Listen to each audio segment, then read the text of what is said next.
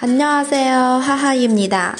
各位小伙伴，周二早上好，我是你们的好朋友哈哈老师。今天有没有感觉自己元气满满？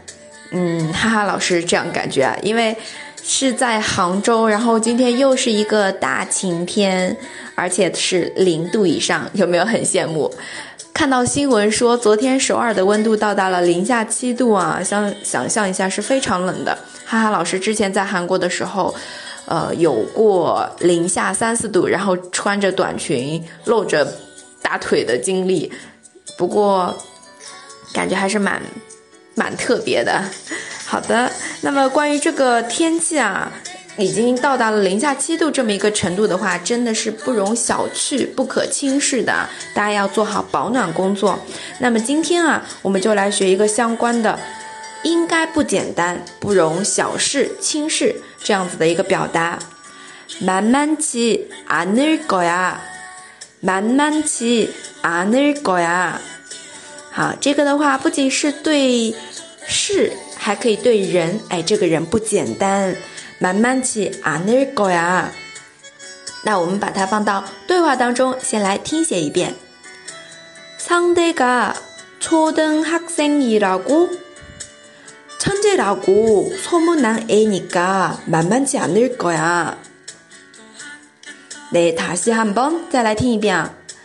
상대가초등학생이라고 천재라고소문난애니까慢慢记啊，那个呀，啊，那这边说的是应该啊，第一句啊，你说对方是小学生，상대가초등학생이라 고， 对方상대상대对应的汉字词是相对啊，然后小学生초등학 생， 초등학 생， 초등학생对应汉字词是，对了，初等学生。